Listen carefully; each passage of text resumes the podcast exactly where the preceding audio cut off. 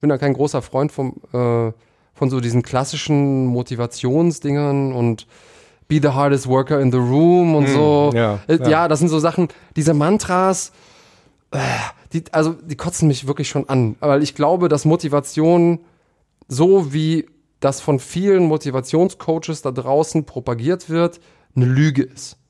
Platz Nummer 9 der Top 10 Summer Talks hier auf Performance gewinnt. Heute die deutsche MMA-Legende Andreas Kraniotakis. Wir sprechen darüber, was wir alle vom MMA lernen können. Bleibt dran.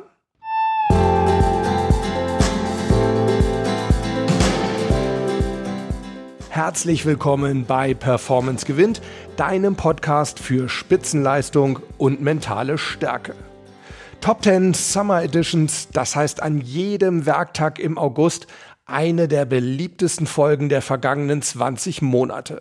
Zunächst gab's mal die 10 besten Einzelthemen, ja und diese und nächste Woche hört ihr meine Performance Talks mit euren liebsten Studiogästen. Was sie antreibt, was sie zu Champions macht und was du von ihnen lernen kannst. Ja, und heute hört ihr also mein Gespräch mit der deutschen MMA-Legende Andreas Kraniotakis. Andreas war tatsächlich einer der ersten erfolgreichen deutschen Kämpfer im MMA-Käfig. Und zwar war er sogar so erfolgreich, dass er seinen eigenen Kämpfer-Avatar im MMA-Videospiel bei, ich glaube, eSports war es, hat. Trotzdem ist Andreas absolut kein oberflächlicher Haut drauf, sondern ein wirklich sehr vielschichtiger und vor allem tiefgründiger Mensch. Andreas ist mehrfacher Buchautor, Coach, Keynote-Speaker, Sportkommentator.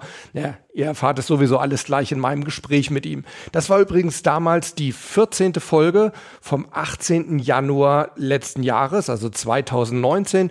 Und wir haben unter anderem über die unberechtigten Vorurteile gegenüber dem MMA gesprochen. Wir haben auch darüber gesprochen, warum Andreas Mantras zum Kotzen findet. Und er hat uns erzählt, wie ein kleines, schwaches Eichhörnchen einen großen, starken Mann zum Veganer machen kann. Also, es wird spannend. Viel Spaß bei diesem Gespräch. MMA, Mixed Martial Arts. Da wird geboxt, da wird getreten, gerungen, gewürgt. Es ist alles erlaubt.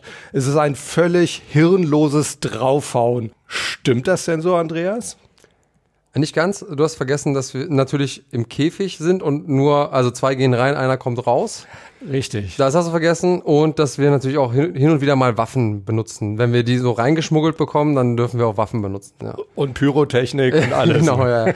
ja, nee, also ganz so ist es natürlich nicht.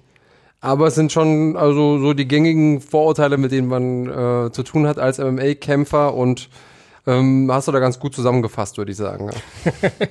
Okay, vielleicht können wir beide, denn ich, ich muss mich outen als großer MMA-Fan. Äh, ich bin dazu erstaunlicherweise, ich habe es Andrea schon erzählt, über meine Tochter gekommen. Wie sowas passieren kann, weiß ich auch nicht, aber ich finde es einen absolut faszinierenden Sport.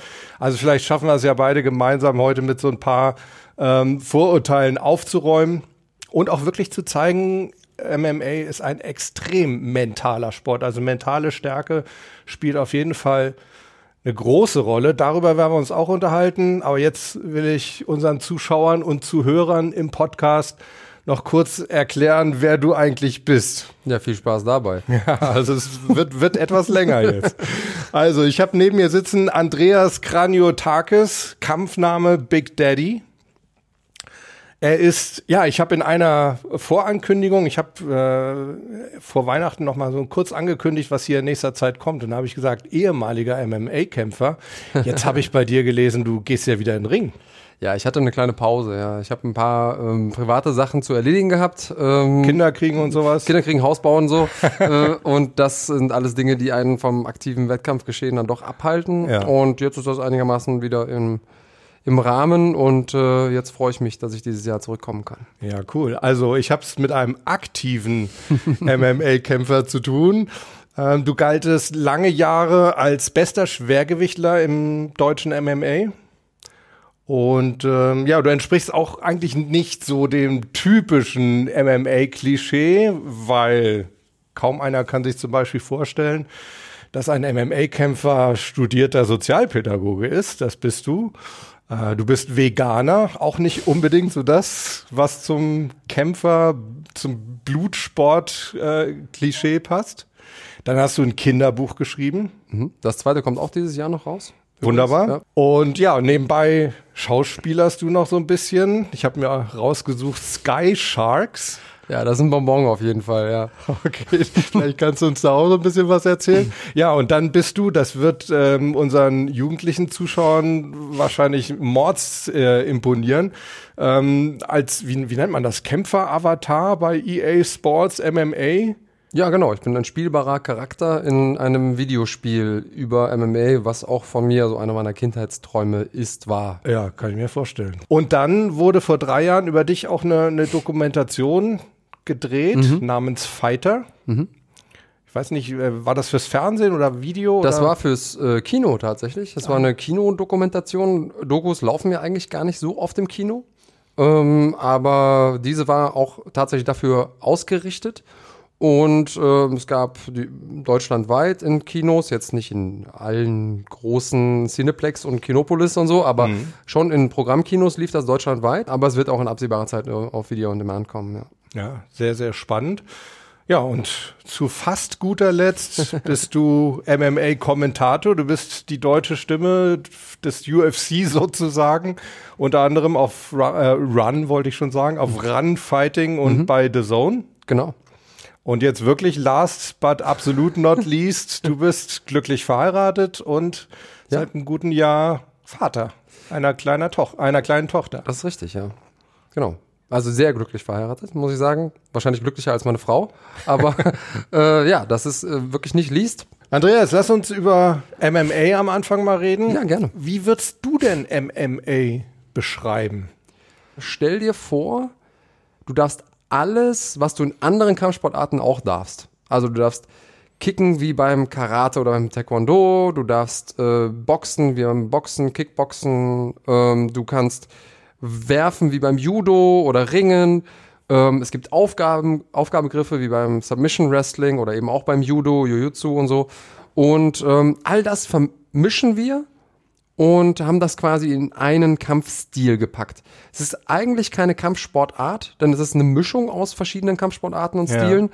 Was es eben ist, ist es letzten Endes die Antwort auf die Frage, was ist die effizienteste Kampfsportart? Mhm. Früher gab es die Antwort auf die Frage einfach nicht. Mhm. Da hat jeder seine eigene Suppe gekocht und jeder hat aber gesagt, nee, aber meine Suppe ist die perfekte Antwort. Und letzten Endes ist MMA genau die Antwort darauf. Man hat sich gesagt, ey, wisst ihr was? Wir machen das jetzt mal. Wir lassen jetzt mal den Ringer antreten gegen den Boxer und den äh, Judoka gegen den Sambo-Typen und wir gucken einfach, was setzt sich denn durch?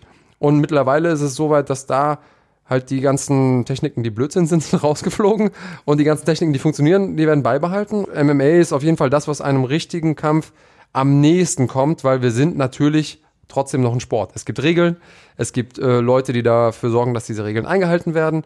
Es gibt ganz klare Siegesbedingungen und solche Dinge, die natürlich jetzt nicht mit einem Straßenkampf vergleichbar sind. Mhm.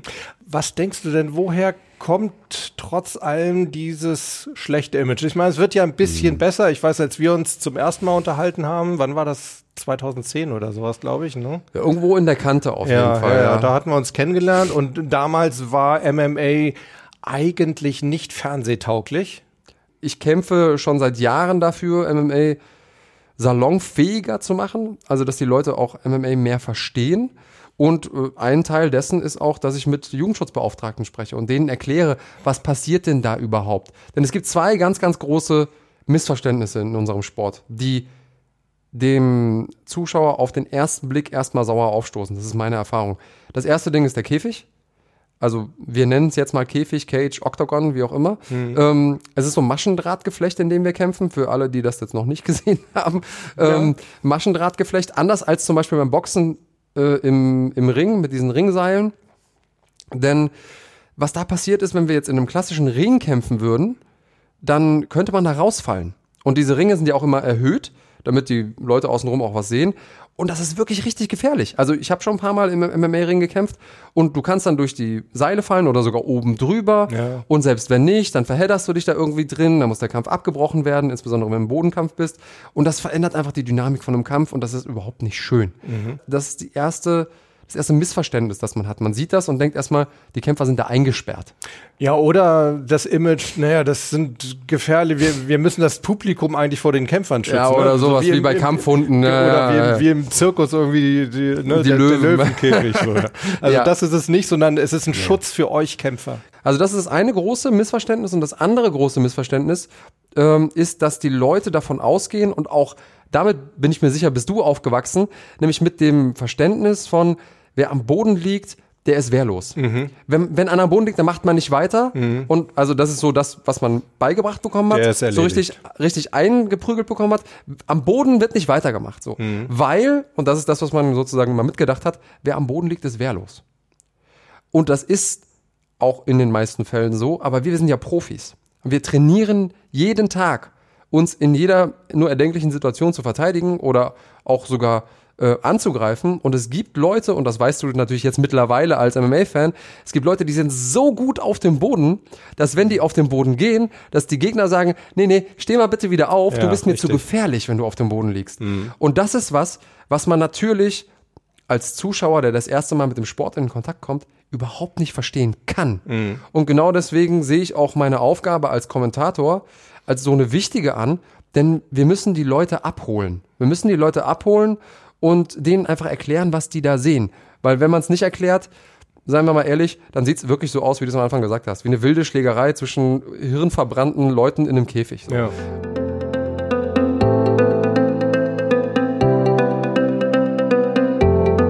Was muss man oder was muss ein guter MMA-Kämpfer mitbringen? den Willen zu lernen. Das ist tatsächlich für mich das größte Ding, weil in der Psychologie gibt es diesen Faktor Belohnungsaufschub. Ja, ähm, klassische Beispiel irgendwie mit dem, mit dem Mohrenkopf oder äh, Überraschungseier. Überraschungseier haben das Ja. mal irgendwie in so einem, in so einem Werbeclip gemacht. Genau. Also, wie weit bin ich bereit, meine Belohnung in die Zukunft zu verschieben ähm, und dann auch, auch was zu investieren, um dann am Ende des Tages auch was rauszukriegen. Und ähm, das ist einfach im MMA immens hoch. Okay. Weil es kann dir passieren, dass du groß und breit und stark bist und auf die Matte kommst und da ist jemand, der ist klein und schmächtig und zierlich oder vielleicht eine Frau ähm, und der verpackt dich ohne Ende, insbesondere wenn es in den Bodenkampf geht, einfach weil der die bessere Technik hat. Und das dauert und dauert und dauert, bis man da an einen Punkt kommt, wo es auch, also wo man auch entlohnt wird für seine Mühen Ja. Wenn man sich das mal vorstellt auf der Kehrseite, ich habe gesagt, wir dürfen alles das, was man in anderen Kampfsportarten auch darf. Das bedeutet gleichzeitig, dass wenn ich jemanden vor mir habe, der ein Weltklasse Karateka ist oder ein Weltklasse Judoka oder ein Weltklasse Ringer, dann muss ich zwar nicht zwangsläufig auch ein Weltklasse Ringer sein, um gegen denjenigen kämpfen zu können, aber ich muss zumindest mal wissen, wie ich darauf reagiere, wenn mir ein Weltklasse Ringer gegenübersteht. Ja. Und deswegen sage ich, Lernen und der Wille zu lernen und sich ständig weiterzuentwickeln, der ist einfach immens wichtig für uns. Für mich bedeutet MMA auch so ein bisschen, dass einem klar wird, ich bin einem gegenüber, der in einem Bereich extrem stark ist, aber ich muss nicht sein wie er, sondern ich kann trotzdem im Endeffekt der Sieger sein, weil ich einfach anders stark bin. Ja, total. Und ich glaube, weil du ja gesagt hast, der MMA-Sport ist auch sehr mental. Ich glaube, das ist auch einer der großen Fehler, die man begehen kann als MMA-Athlet. Was wir machen, ist natürlich, wir studieren unsere Gegner. Wir gucken uns an, okay, welche Techniken kennen die, wo sind sie besonders gut, welchen Haltegriff haben die besonders gut drauf, wie bereiten die den vor, also was ist der Setup für den Haltegriff. Das sind alles so Dinge, die man auf analytischer Ebene machen muss. Ja. Ne, oder der hat einen besonders guten äh, rechten Haken, da musst du aufpassen, ne? Und den bereitet er immer mit dem Low Kick vor oder so. Also solche Sachen äh, machen wir auf analytischer Ebene. Und da ist es total wichtig, dass man sich trotz all der Vorbereitung und all dem Studieren von Gegner und so weiter und so fort, dass man sich da nicht zu sehr auf den anderen konzentriert, sondern auf die eigenen Stärken und guckt, okay, ich sage immer, wir haben so einen Schlüsselbund in der Tasche. Und der Schlüsselbund, das sind alle Techniken, die wir können. Und du musst eigentlich musst nur einen einzigen Schlüssel finden, der passt auf das Schloss von deinem Gegner. Und derjenige, der zuerst den Schlüssel findet, der hat gewonnen. Du hast eben gerade gesagt, es ist wichtig, dass wir uns nicht so sehr auf die Stärken unseres Gegners konzentrieren, sondern mehr auf unsere eigenen. Mhm. Das heißt, wenn du dich auf die, auf die Stärken eines Gegners konzentrierst, heißt es ja im Endeffekt, das ist ja eine Vermeidungsstrategie. Genau. Ich, dann, äh, dann konzentriere ich mich darauf zu reagieren. Genau. Und, und ich kämpfe nicht mehr meinen Kampf, sondern Ja. ich kämpfe den Kampf vom anderen. Und da bin ich schon in einem komplett falschen Mindset. Ja.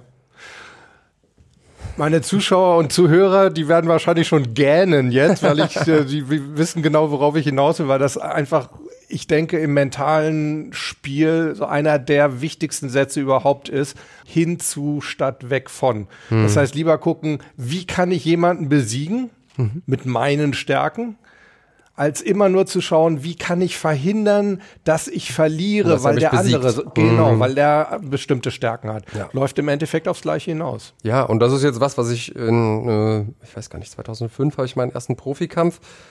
Das ist was, was ich jetzt wirklich nach der ganzen Zeit sagen muss, was ich auch, auch während meiner Karriere ganz oft falsch gemacht habe. Dass ich mich zu sehr darauf konzentriert habe, was kann denn der andere gut? Anstatt zu gucken, okay, wo sind denn meine Ansätze? Was kann ich denn gut, womit ich dem anderen das Leben schwer machen kann? Und wie sind die Wege dahin? Letzten Endes unterscheidet sich der MMA-Sport da gar nicht so viel von allen anderen Sportarten, weil die, das ist die Erfahrung, die ich gemacht habe im Sport generell. Wenn du an die Spitze kommst, sind's Millimeter. Ob es jetzt dann wirklich Millimeter sind oder letzten Endes äh, Hundertstel Sekunden oder was auch immer, wie auch immer man das messen möchte. Aber letzten Endes geht es dann wirklich um winzig kleine Abweichungen, die den Unterschied machen. Und das ist im MMA genauso. Und diese, diese Abweichungen, die kannst du nicht mehr auf physischer Ebene erklären. Die kannst du auch nicht auf technischer Ebene erklären. Weil da machen alle ihre Hausaufgaben. Die sind mental. Da geht es eigentlich nur um die Frage, wer glaubt genug an seine Fähigkeiten, um das im richtigen Moment abrufen zu können. Ja, d- das trifft sich auch wieder mit der Aussage, dass eigentlich im Leistungssport wirklich die Entscheidung im mentalen Bereich im Kopf fällt und Ja, ich, nicht, nicht in der Technik, weil ich glaube, ab einer gewissen, ab einer gewissen äh, Leistungshöhe. Genau, einfach, genau. ne? Also, jetzt wirklich im, im Spitzensport. Ja, Sei im das jetzt im, im Tennis, die können alle eine gute Long, äh, äh, Longline Vorhand und Rückhand spielen. Egal ob im, im Golf, die können alle einen Putt aus sieben Metern einpatten, kein Thema. Aber es eben dann zu machen, wenn es drauf ankommt Ja. und überhaupt einfach dieses Mindset aufzubauen. Es gibt ja auch eine Art Champions-Mindset. Das gibt es total und ich konzentriere mich ganz stark oder bei mir geht sofort so eine rote Lampe an, wenn jemand ungeschlagen in den Kampf geht. Also wenn Leute zu null sind und insbesondere wenn die, wenn die schon irgendwie 10, 12 Kämpfer haben und du weißt ganz genau so, diese Null fällt irgendwann. Und irgendwann hat er seine erste Niederlage. Und dann zu sehen, wie der nach dieser Niederlage zurückkommt. Im Idealfall, nicht im Idealfall, aber am spannendsten ist es für mich dann noch zu sehen, wenn es eine K.O.-Niederlage war. Und so in einer Punktniederlage kann man auch sagen, ja, die Judges haben irgendwie, ne? Sondern, aber K.O. ist halt ganz klar so, oder eine Submission-Niederlage so, ich bin besiegt worden, ganz klar. Und zu gucken, wie kommt man daher zurück? Denn ich habe ganz oft erlebt, dass ähm, Leute auch aus meinem persönlichen Umfeld, mit denen ich trainiere, dieses Champion-Mindset hatten und die sich einfach für unbesiegbar gehalten haben. Und in dem Moment, wo sie besiegt wurden, klar besiegt wurden, war das weg. Und die waren nie wieder dieselben Kämpfer. Und deswegen sage ich immer, es ist total gefährlich, sich auf dieses Unbesiegtsein zu konzentrieren. Denn unbesiegt auf lange Sicht ist immer nur der, der die Herausforderung scheut. Irgendwann wirst du an den Punkt kommen, wo du mal besiegt wirst. Und das ist auch gar nicht schlimm. Die Frage ist, wie du damit umgehst und das Champion-Mindset trotzdem beizubehalten. Das ist eben genau das Ding. Und sich aus diesem, aus dieser Niederlage wieder vorzukämpfen, das Beste daraus zu machen. Ja. Aber das ist eine Herausforderung, wo ich selbst sehr, sehr gute Leute dran hab scheitern sehen. Absolut. Und zwar du im MMA, ich in vielen, vielen anderen Sportarten. Also der Umgang mit Niederlagen ist mental höchst anspruchsvoll. Wie machst du das? Ich meine, du hast es auch schon äh, häufiger erlebt. Du bist auch als, als Verlierer aus dem, aus dem Ring gegangen. Wobei mit Verlierer ist ja immer so eine Sache, weil ich immer sage, so, solange du etwas da rausnimmst aus der Niederlage, bist du nicht unbedingt ein Verlierer, sondern möglicherweise hast du auch was gewonnen. Wie gehst du mit Niederlagen um? Wie machst du das? Ich glaube, das kann ich nicht pauschal beantworten. Das kommt äh, für mich immer darauf an, was ist das für eine Niederlage? Es gibt natürlich Niederlagen, die sind bitterer als andere. Ähm, und für mich sind die bittersten Niederlagen die, wo ich weiß, dass ich nicht habe abrufen können, was ich kann. kann. Also wenn ich weiß, ich habe alles im Ring gelassen, im Cage, wie auch immer, und ich habe alles probiert und der andere war einfach der bessere Mann. Dann bin ich vollkommen cool damit. Dann habe ich halt verloren, der andere war besser. Ende der Geschichte. Ich muss sagen, dass mir das in meiner Karriere aber selten passiert ist. Es ist meistens so, dass ich für mich selber sagen muss, mh, ich bin unter meinen Möglichkeiten geblieben. Und das ist dann bitter. Und da geht's auch darum, ähm, ich habe auch schon mal dann diesen, diese Bitterkeit sozusagen versucht, einfach zu vergessen.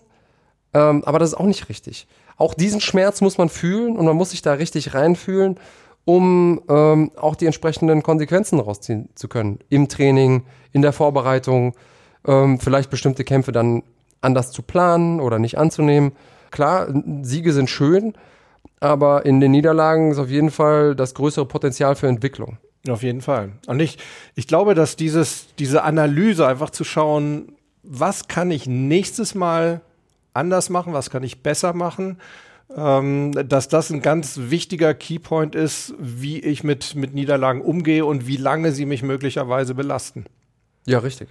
Und ich, also, auch das mit dem Belasten, ja. Ich glaube, dass es so verteufelt wird.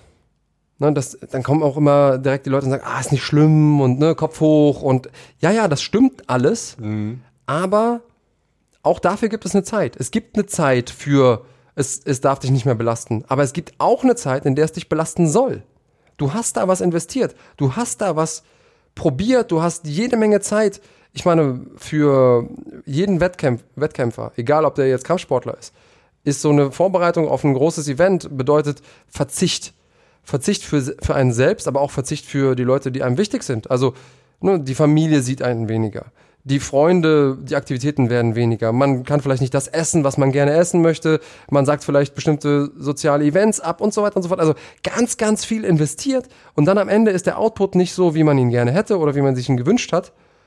Und natürlich darfst du und sollst du auch traurig sein. Ich erlebe eben ganz oft, dass die Leute dann schon sofort wieder aufs Pferd aufsteigen wollen, was auch okay ist. Also man soll ja auch wieder in den Sattel zurück, aber trotzdem ist es okay, sich in diesen Schmerz mal reinzufühlen. Das ist so wie, wie eine Trauerphase, ja. Man muss richtig trauern, um dann auch wirklich mit dem Ganzen klar zu sein. Auch da fällt mir mal wieder auf, was ich, was ich einfach so wunderbar generell beim Sport finde. Man kann das einfach so wunderbar aufs gesamte Leben übertragen. Ja, klar. Eins, also alles das, was du eben gesagt hättest, wenn wir die Einleitung nicht gehabt hätten und die Leute nicht wüssten, dass du MMA-Kämpfer bist, ja, so hätte auch ein Manager reden können oder ein Ja. Handwerker, ist völlig egal. ist einfach die Magie von Sport. Weil da- das, was du natürlich als Leistungssportler mitbekommst an Mindset, du weißt ganz genau, wie du was erreichen kannst. Und du weißt, wie, ne, was ist für Ar- Arbeit nötig und äh, wie gehst du mit Rückschlägen um und wie ist es, auf ein Ziel hinzuarbeiten und es dann vielleicht doch nicht zu erreichen und dann trotzdem dran zu bleiben. All das sind Sachen, das sind Qualitäten, die man auch erstmal erwerben muss. Und ich finde, dass Sport eine ganz, ganz großartige Möglichkeit ist. Ich bin froh, dass ich den Sport kennengelernt habe, denn ich weiß gar nicht, ob es mir sonst so beigebracht worden wäre. Stellt sich die Frage, wo, ja? Ja, ja, es gibt genau. einfach nicht mehr, nicht sonderlich viele andere Foren, Hm. wo man das lernen kann. Ja, also ne, vielleicht gibt es den einen oder anderen, der ein Vorbild zu Hause hat oder weiß ich nicht. Ja, aber auch das äh, wunderbar, alles toll, aber es ist halt nicht selbst gelebt. Ja, genau.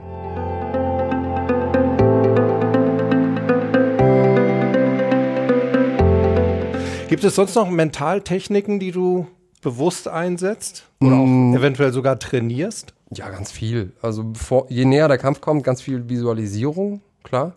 Ähm, das mache ich insbesondere deshalb, weil das natürlich schon eine große Stresssituation ist.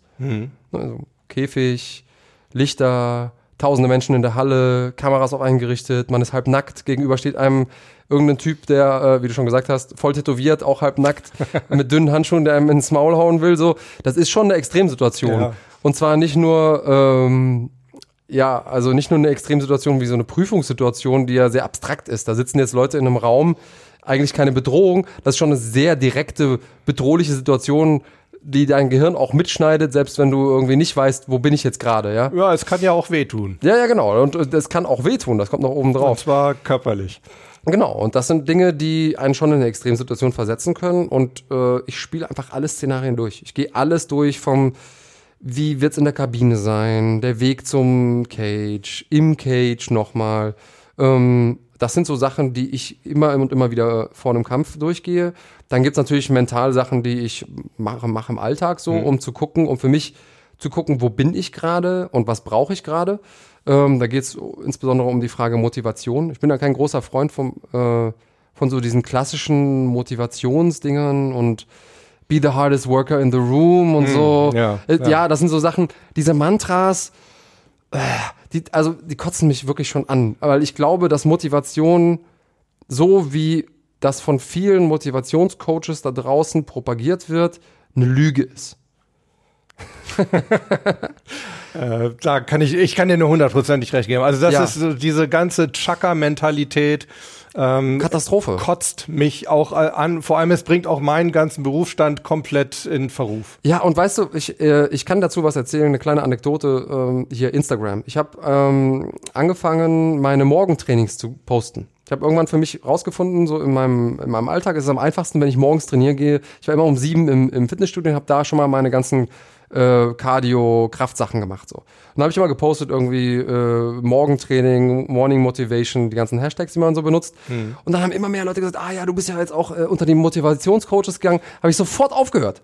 Weil mich das, ich finde das so, ich will dieses Label gar nicht haben. Denn mit diesen ganzen Motivationscoaches will ich nichts zu tun haben. Denn letzten Endes, was bedeutet das denn? Das bedeutet, dass du da draußen, wer auch immer du bist, ein Buch oder einen Menschen brauchst, der dir sagt, ey, so und so kannst du dich für etwas motivieren, das du machen willst.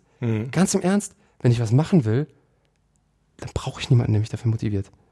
Also, kann Ja, ja, vor allem, es, es, es sollte von innen kommen, ne? von Ja. dir kommen. Also, wir, äh, die, Also die Coaches reden von intrinsischer Motivation. Ja, genau. Und das ist so viel effektiver, als wenn dir von draußen jemand sagt, ja komm, so und so geht es, so Total wirst für die Füße. reich oder sonst was. Ja, aber ich sag den Leuten, ey, guck doch mal nach innen. Mhm. Guck doch mal, vielleicht ist das gar nicht das, was ihr wollt. Wenn ich für mich selber merke, ich will heute nicht trainieren, obwohl ich irgendwo, ich habe einen kleinen bösen Mann in meinem Kopf, der mir sagt, ich müsste aber.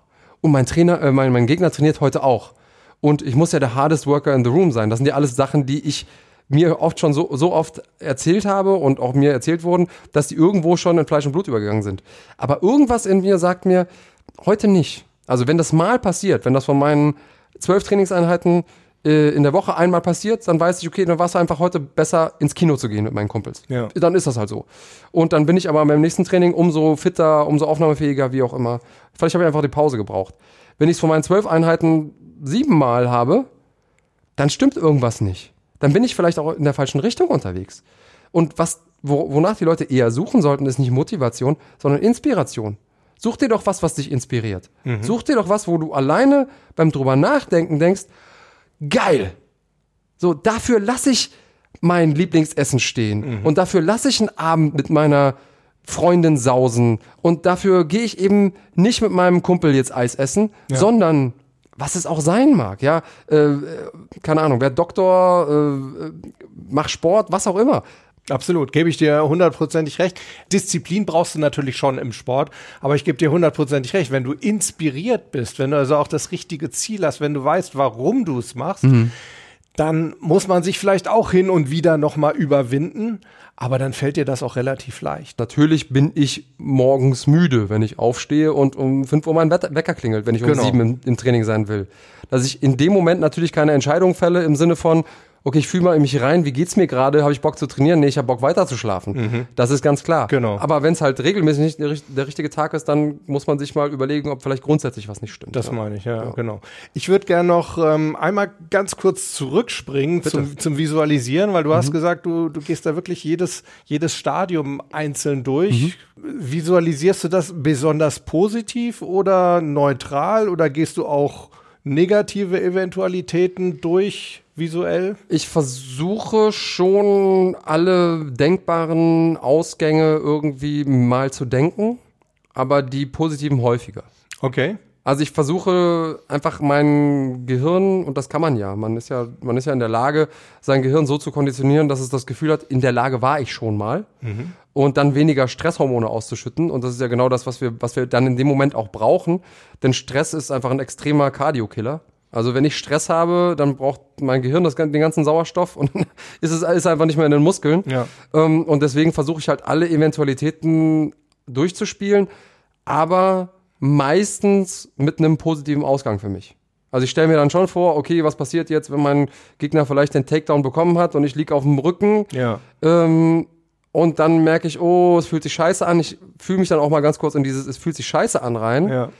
Aber dann wieder gehe ich den Schritt weiter und sage, okay, wie komme ich jetzt hier raus und fühle mich dann auch in das Gefühl rein, mich da rausgekämpft zu haben. Und am Ende versuche ich schon zu visualisieren, dass ich gewinne. Klar. Hm, Ich glaube, das ist auch ein ganz wichtiger Punkt beim Visualisieren. Ich bin grundsätzlich auch kein Freund davon, von Anfang an alles immer nur positiv zu sehen. Ja. Kollege von mir, Steffen Kirchner, hat mal gesagt, positives Denken ähm, hat noch keine Sieger hervorgebracht, sondern positives Handeln. Da unterschreibe ich hundertprozentig. Trotzdem glaube ich, das ist wirklich ein Schlüssel.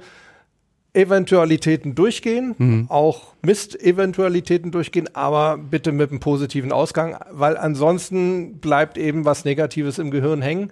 Ja. Ähm, und es äh, baut sich so dieser Gedanke auf, hm, da kommst du unter Umständen nicht raus. Übrigens, da schließt sich wieder so ein bisschen der Kreis zu dem, was du vorhin gesagt hast. Diese, dieses Invictus-Denken nennt man das ja. Wer sich für unbesiegbar hält, der ist ja gar nicht in der Lage, auch mal kritische Situationen zu visualisieren. Und der ist eben umso überraschter, wenn er dann vielleicht doch mal reinkommt. Ich denke jetzt gerade, das ist jetzt vielleicht ein bisschen Insider an Chris Cyborg in ihrem letzten Kampf.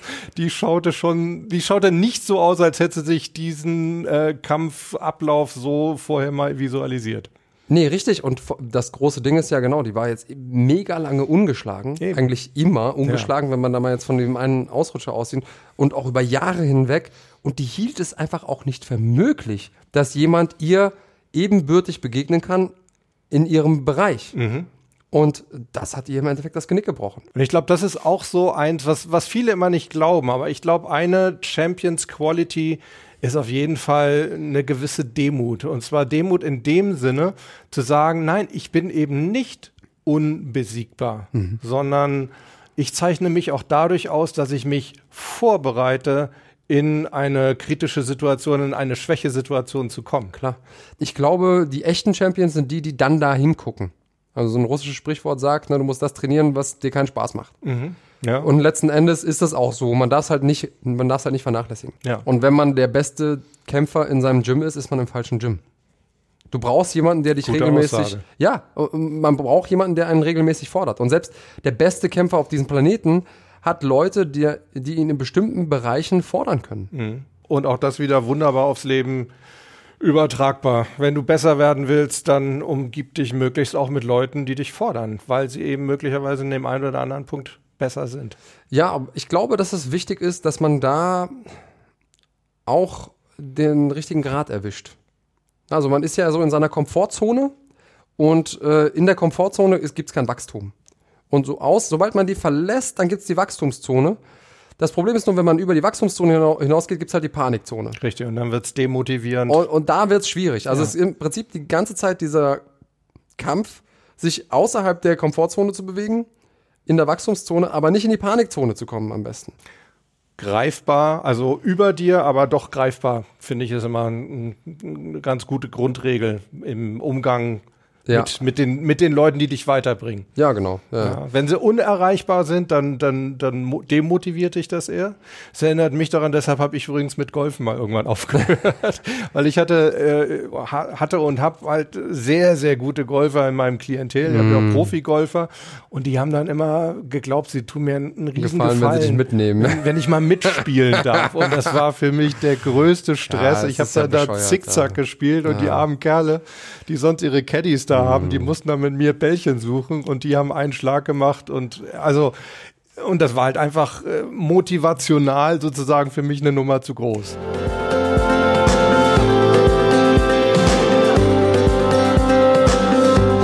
Ein mentales Thema, glaube ich, spielt beim MMA auch eine ganz, ganz große Rolle. Das ist die richtige Aktivierung.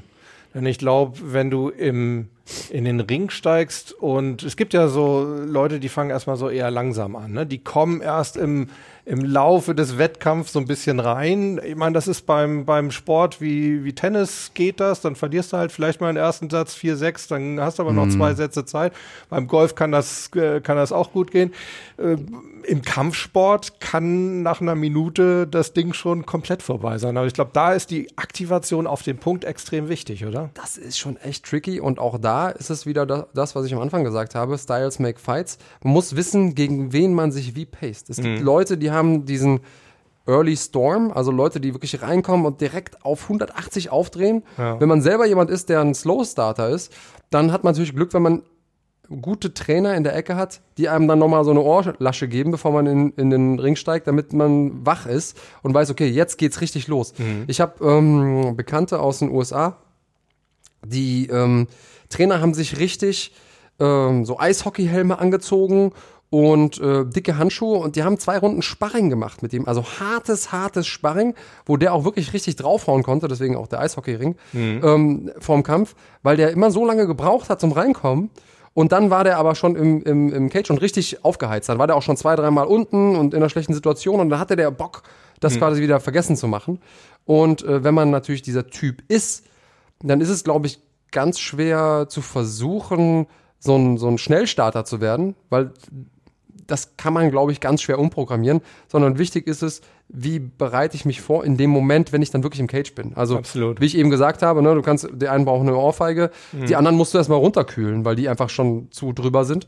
Und ähm, deswegen ist es auch total wichtig, dass man das richtige Team um sich herum hat, weil die das manchmal besser sehen können von außen als Richtig. man selbst. Wobei du natürlich auch eine gewisse gewisses eigenen Gefühl da entwickeln kannst, ne? dass Klar. du wirklich lernst, in dich reinzuhorchen und zu sehen, wie aktiviert bin ich jetzt? Ich kann überaktiviert sein, hast du ja auch ja. gesagt, oder ja. ich kann unteraktiviert sein und dann eben auch zu wissen, was kann ich da ändern? Also manchmal hilft einfach auch nur ein, ein Abklopfen. Ja, also das kann man sehr, sehr äh, mhm. einfach machen. Das ähm, hebt so ein bisschen die, die Durchblutung und macht dich wacher. Das kannst du aber auch richtig kräftig machen. Also ich weiß das vom, vom Kraftmager, da wird das also häufig richtig, richtig hart gemacht. Also man macht das dann so in, in, einer, in, einer, in einer Partnerübung. Mhm. Ähm, das soll auch so ein bisschen die Aggression dann erhöhen, ne? dass du so ja, ein bisschen ja. wirklich Adrenalin entwickelst, einen Ärger entwickelst und dann eben auch, auch, auch eine, dadurch ja, bereiter für den Kampf bist.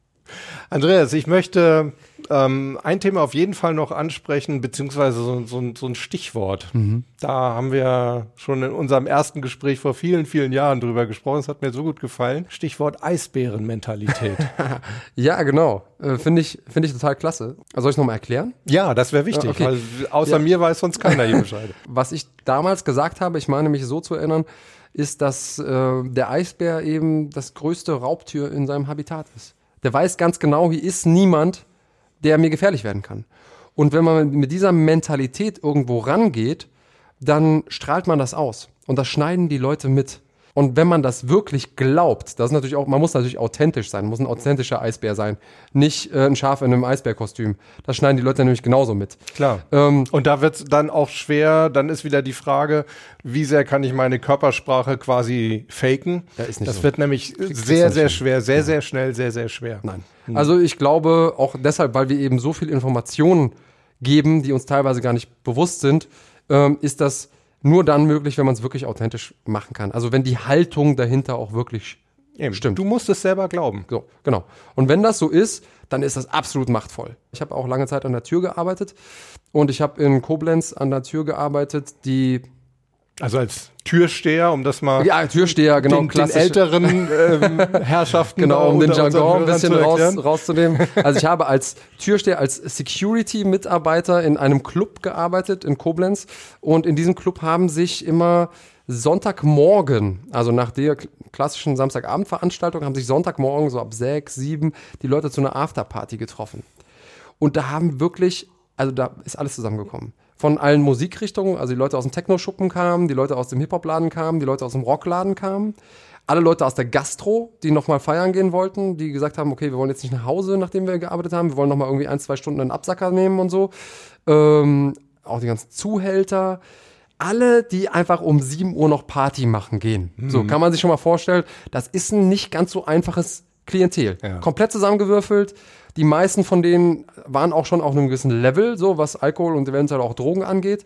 Und ich habe diesen Laden und jetzt jeder, der schon mal im Sicherheitsbereich unterwegs war, weiß, das ist eigentlich ein, ein totales No-Go. Ich habe diesen Laden alleine gemacht Oh. komplett alleine als Sicherheitsmann in diesem Laden und ich habe zweieinhalb Jahre lang keinen Stress gehabt. Es war damals so kurz nach der ähm, Zeit, wo ich auch mein Debüt gemacht habe im MMA. Ich habe damals irgendwie Wing Chun Vollkontakt, da bin ich deutscher Meister geworden. Also ich habe schon gedacht, dass ich mh, ja so das Obst der Woche bin.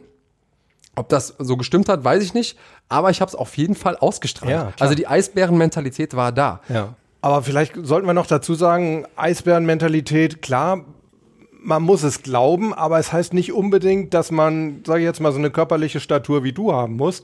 Nein. Also äh, für unsere Podcast-Freunde, die dich jetzt nicht sehen, äh, da müssen wir irgendwie noch mal das ein oder andere Bild dann in die Shownotes schreiben. Ja. Also ich kann euch nur sagen, ähm, für mich gab es so zwei Situationen im Leben. Ich habe ja auch schon relativ viel Kraftsport gemacht und alles. Ich hatte im Leben zwei Situationen, wo ich mir echt schmächtig vorkam. Das eine war, ich weiß nicht, ich glaube 98 oder so, da äh, habe ich äh, Ralf Möller interviewt. Okay, ja, da ist auch eine gute Kante, ja. Ja, da gibt's also auch ein Foto. Ja, da waren schon ein paar Zentimeter Unterschied. Und das zweite Mal, als ich mich einmal kurz für ein Foto mit dir in den Käfig stellen durfte. Also äh, Andreas äh, stellt schon was dar. Ähm, aber um darauf zurückzukommen, man muss nicht unbedingt der, der körperlich stärkste Kerl sein. Du musst an dich glauben, an deine Stärke. Und du kannst auch ein Eisbär in einem bestimmten Fach sein. Natürlich. Und ganz im Ernst, ich bin ganz oft eben auch auf der Straße in Anführungsstrichen unterwegs gewesen. Wie gesagt, lange Zeit als Türsteher gearbeitet und im Sicherheitsbereich. Und da sind mir Leute begegnet, die weitaus kleiner waren als ich, die auch weitaus schmächtiger waren als ich. Und beim, wo mir ganz klar war, so, ey, der scheiß größere Haufen als du. Eisbär hin oder Eisbär her. äh, Größere Eisbärhaufen. ja, genau. Vor dem nimmst du dich besser in Acht. Ja. Und ob das dann so war, ob das so gewesen wäre im Ernstfall und so, ist eine ganz andere Frage. Aber der hat mir durch die Körpersprache ganz klar zu verstehen gegeben, so, Kollege, weißt du Bescheid, ne? Gibt noch ein Thema, über das ich, ach Gott, äh, Andreas, wir können über tausend Sachen sprechen. Der Themen sind da viele. ja, es ist unglaublich, aber eins ähm, will ich auf jeden Fall noch anbringen. Ähm, das Thema Aufgeben. Aufgeben ist bei uns in der Gesellschaft grundsätzlich mal als Schwäche verpönt. Wer aufgibt, ist zu schwach. Wie siehst du das als MMA-Kämpfer? Was man auf jeden Fall sagen kann, was der MMA-Sport für mich gemacht hat, ist, er hat dieses Aufgeben entdämonisiert. Denn es ist in unserem Sport vollkommen okay aufzugeben. Es ist auch vollkommen okay zu verlieren. Es ist jetzt nicht so, als wären alle unsere Stars unbesiegt. Das gibt's mal in einzelnen Fällen, aber selbst wenn die mal verlieren und auch wenn die aufgegeben haben, die sind trotzdem noch Superstars und die können trotzdem noch große Kämpfe machen und die Leute sehen sie trotzdem noch als das an, was sie sind, nämlich richtig, richtig gute Kämpfer. Das ist was, was meiner Meinung nach auch MMA für den Kampfsport an sich gebracht hat. Denn ganz, ganz lange war die Idee von, der beste Kämpfer muss auch unbesiegt sein. So, und wenn du mal besiegt wurdest, dann bist du auch nicht der krasseste. Also das Verlieren ist eine Geschichte. Das muss auch entdämonisiert werden. Aber auch das Aufgeben an sich, also sich selber klar einzugestehen und auch der Welt um sich herum. Ich bin jetzt gerade an einem Punkt, an dem ich überfordert bin. Das ist einfach, muss vollkommen okay sein. Ja. Es muss okay sein und wir sind in einem, äh, in einem Sport, in dem, wenn du abklopfst, wenn du sagst Tap oder was auch immer, ähm, dann ist der Kampf vorbei und dann ist der Kampf auch genauso gut gewonnen, ich sag das jetzt mal so, als hätte dich der Gegner ausgenockt oder nach Punkten gewonnen. So, es ist ein richtiger, vollwertiger Sieg für den anderen und es ist keine schlimmere Niederlage für dich, wenn du jetzt abgeklopft hast. Und ich glaube, dass das was ist, was so ein bisschen auch eine Emanzipation ist. Weil das ganz lange für Kämpfer, also ich habe Boxkämpfe gesehen, wo ich in den Augen der Boxer gesehen habe, schon nach der dritten Runde, die wissen, die haben keine Schnitte. Und es sind noch neun Runden. Neun mal drei Minuten, die ich auf die Fresse bekomme. Ja. Und wo ich Gehirnzellen verliere. Und wo mir wehgetan wird. Und wo ich wirklich meine Gesundheit aufs Spiel setze. Ich muss es aber machen, weil wenn ich das jetzt nicht durchziehe, dann sprechen mir die Leute mein Kämpferdasein ab. Das gilt ja nicht nur für den Sport, das gilt ja auch im normalen Leben, um da nochmal diese Brücke zu schlagen. Ich erlebe ganz oft, dass Menschen in Depressionen verfallen, weil sie Probleme damit haben, dass sie in bestimmten Situationen aufgegeben haben. Wo ich sage, ja, okay, aber du bist doch in dem Moment auch einfach überfordert gewesen. Und es ist okay, überfordert zu sein. Ich sage das nochmal. Also, mhm. Es ist egal, ob das jetzt im MMA-Sport ist oder sonst irgendwo dann draußen. Es ist vollkommen okay, mal überfordert zu sein. Es ist okay. Gönn es dir. Gönn dir doch mal ein Mensch zu sein und überfordert zu sein. Ja. Auch im Leben mal abzuklopfen. Ja. Und unter Umständen eben auch sich selbst insofern was Gutes zu tun, äh, als man sich ja dadurch auch schlimmere Schäden erspart und dadurch überhaupt die Chance hat, äh, ja. auch wieder aufzustehen. Ja, und die Angst, die dahinter steht, ist, dass die anderen dann auf dem, mit dem Finger auf einen zeigen und sagen, äh, der hat aber aufgegeben. Und letzten Endes, wenn man es dann mal macht, merkt man, dass der Einzige, der einen verurteilt, man selber ist. Mhm. Es gibt immer Idioten, die dann sagen, äh, aber die Leute, auf die es ankommt, die verurteilen einen nicht sondern im Gegenteil, dazu gehört richtige Größe. Es gehört, gehört richtige Größe dazu zu sagen, ey, ich habe mir jetzt hier ein bisschen zu viel abgebissen und zugemutet. Ich muss hier jetzt gerade mal alle vier von mir strecken. Mhm.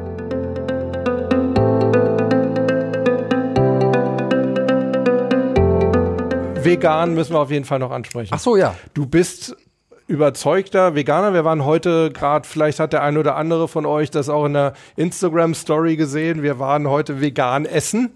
Andreas und ich. Sehr lecker. Danke für die Einladung. Es war, es war sehr, sehr gerne. Es war schon fast unanständig lecker. so soll es sein. Wie bist du dazu gekommen? Ähm, ja, ich habe ein Eichhörnchen von Hand aufgezogen. Und das war so der erste Moment, wo ich gemerkt habe, irgendwie ist es komisch, dass so ein kleines Wesen, das drei Wochen, dreieinhalb Wochen alt ist und auch ein Gehirn hat, das kleiner ist als eine Erbse, trotzdem schon so empfindsam ist auf der einen Seite und auf der anderen Seite auch schon Charakter hat. Also, ne, ich habe dem kleinen Ding irgendwie mit der Spritze die Milch gegeben und angerührt, musste ja alle zwei Stunden aufstehen und dann Spritze geben und so. Und wenn das fertig war mit Essen, hat es diese Spritze genommen in ihre Be in beiden Vorderpfoten, hat sie weggeschoben und hat gesagt, mm, mm, mm. und hat mich dabei so total frech angeguckt. Unglaublich. Und man kann mir sagen, was man will, dieses, dieses Wesen hat einen Charakter, das hat eine Seele, und da bin ich das erste Mal an den Punkt gekommen, wo ich gedacht habe, so, warte mal, was mache ich denn eigentlich? Ich esse hier morgens meine, mein Frühstücksbrötchen mit Wurst von einem Tier, das ich A, noch nie gesehen habe. Ich habe keine Ahnung, wie diese Wurst in diese Verpackung gekommen ist.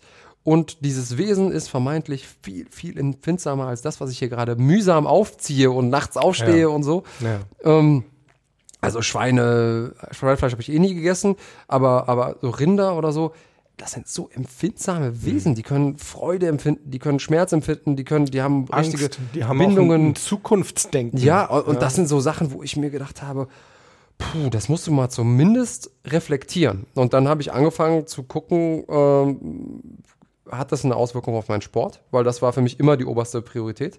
Hätte ich jetzt, da bin ich ganz ehrlich, hätte ich jetzt gemerkt, dass ich meine Leistung nicht mehr bringen kann, wenn ich aufhöre, Fleisch zu essen, dann hätte ich auch wieder angefangen, Fleisch zu essen. Mhm. das ist eine ehrliche Antwort. So, ganz ehrlich, weil mhm. das für mich immer die oberste Priorität war. Ich habe auch immer viel mit Ernährung rumexperimentiert, um eben zu, um da eben was zu optimieren.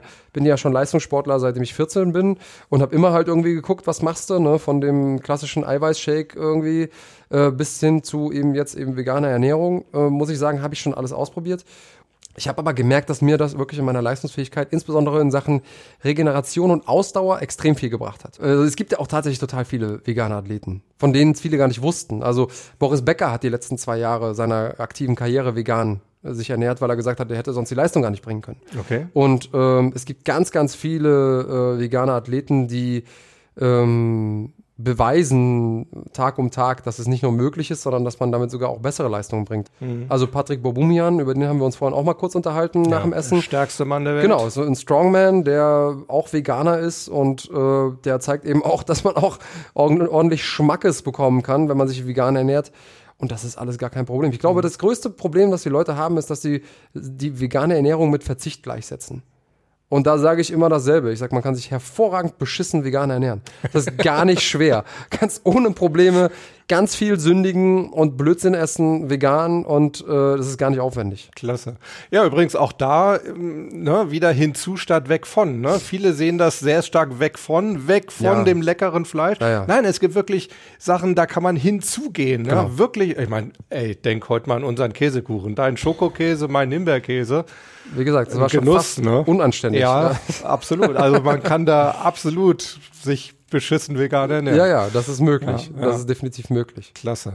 Lass uns noch mal kurz über deine Pläne und deine Projekte 2019 sprechen. Also, wir Ja. hatten schon gesagt, du steigst wieder in den Ring. Mhm. Steht da schon ein Datum? Ich habe da ein Datum im Herbst angepeilt. Okay. Ähm, das ist aber noch nicht, da ist noch keine Tinte trocken, das muss noch mit den Veranstaltern abgesprochen werden. Aber ich bin relativ zuversichtlich, dass das funktioniert. Okay. Cool. Und vor allem in Deutschland wahrscheinlich. Ne? Das heißt, man könnte, auch mal, man könnte auch mal live dabei sein. Man könnte theoretisch auch mal da live hinfahren, ja. Ja, also kann ich jedem auch nur empfehlen, ob er jetzt MMA-Fan ist oder nicht. Also ich muss sagen, mein erstes UFC in Hamburg war ich mal Mhm. dabei. Es, ähm, das ist schon auch noch mal was anderes als, als vor der Kamera. Total. Also ist es live, ist es was anderes von der Stimmung her, wie jeder Sportevent natürlich. Aber ich, ich finde für mich das Besondere am MMA sind diese Zwischensequenzen. Diese Momente, wenn eben gerade die Kamera aus ist und diese Momente nach dem Kampf, wenn die Leute sich in den Armen liegen und Leute, die sich eben noch wirklich bekriegt haben, im wahrsten Worte, Sinne des Wortes, bis aufs Blut Ja. bekriegt haben. Und dann erklingt die Glocke und die liegen sich in den Armen und geben sich ein Küsschen auf die Wange und sagen, ah, geiler Kampf und Respekt. Das sind für mich diese Momente, die du teilweise mit der Kamera nicht eingefangen bekommst. Und das ist so kraftvoll, das gibt einem so viel. Ähm, und das ist auch diese Stimmung, die da herrscht äh, in den, in den äh, Hallen, das hat schon was Besonderes. Ja, absolut. Und ich muss auch sagen, also auch jetzt als Coach habe ich das erlebt. Ähm, das ist schon eine, eine besondere Gemeinschaft der, der MMA-Kämpfer. Ne? Es Ja. ist irgendwie, es ist irgendwo eine, eine, eine kleine Familie. Oder Ja. mittlerweile auch größer, aber es ist eine Familie. Ja, definitiv, weil alle und ein sehr respektvoller Umgang auch hinter den Kulissen. Dann wird es ein Buch geben. Street Fighter, hatten wir Es auch kurz erwähnt. Es wird zwei Bücher geben, ja. Wenn man das Kinderbuch Das noch dazu Kinderbuch, nimmt. Ja, richtig, Das, das Street absolut. Fighter Buch ist für, ich meine, Mai terminiert, Ja. wird im Riva Verlag erscheinen und ähm, ist so ein bisschen neuer Ansatz für äh, Selbstverteidigung. Denn die meisten Selbstverteidigungsratgeber, die ich so kenne, die sind irgendwie 100.000 Techniken, alle aneinandergereiht. Äh, wenn man das einmal durchgelesen hat, weiß man nachher so viel wie vorher. Vielleicht einmal, okay, ich muss in die Augen stechen oder so. Ja. Ähm, glaube, es macht gar keinen Sinn, den Leuten Faustschläge beizubringen, wenn man sie nicht an den Punkt bekommt, wo sie auch bereit wären, mal jemandem ins Gesicht zu schlagen, wenn es hart auf hart kommt. Also ich versuche schon auch ähm, die generelle Frage von, was passiert in einer Konfliktsituation, wie kann ich sie erkennen, wie kann ich überhaupt erstmal mich selber kennenlernen, wie würde ich und sollte ich reagieren, welche Dinge bringe ich mit, wie kann ich mein Gegenüber einschätzen, solche Dinge. Natürlich wird es auch einzelne Techniken geben, die man auch einüben kann und so, aber der Fokus des Buches liegt da drauf. Und ich, deswegen glaube ich, dass es auch nicht der 547. Selbstverteidigungsratgeber ist, sondern dass es schon auch ein echter Mehrwert ist, auch für, für das Genre an sich. Ja. Wahrscheinlich auch viel Deeskalation drin. Ja, klar, natürlich. Äh, auch, äh, auch das ist natürlich das Ding, die beste Verteidigung ist Weglaufen.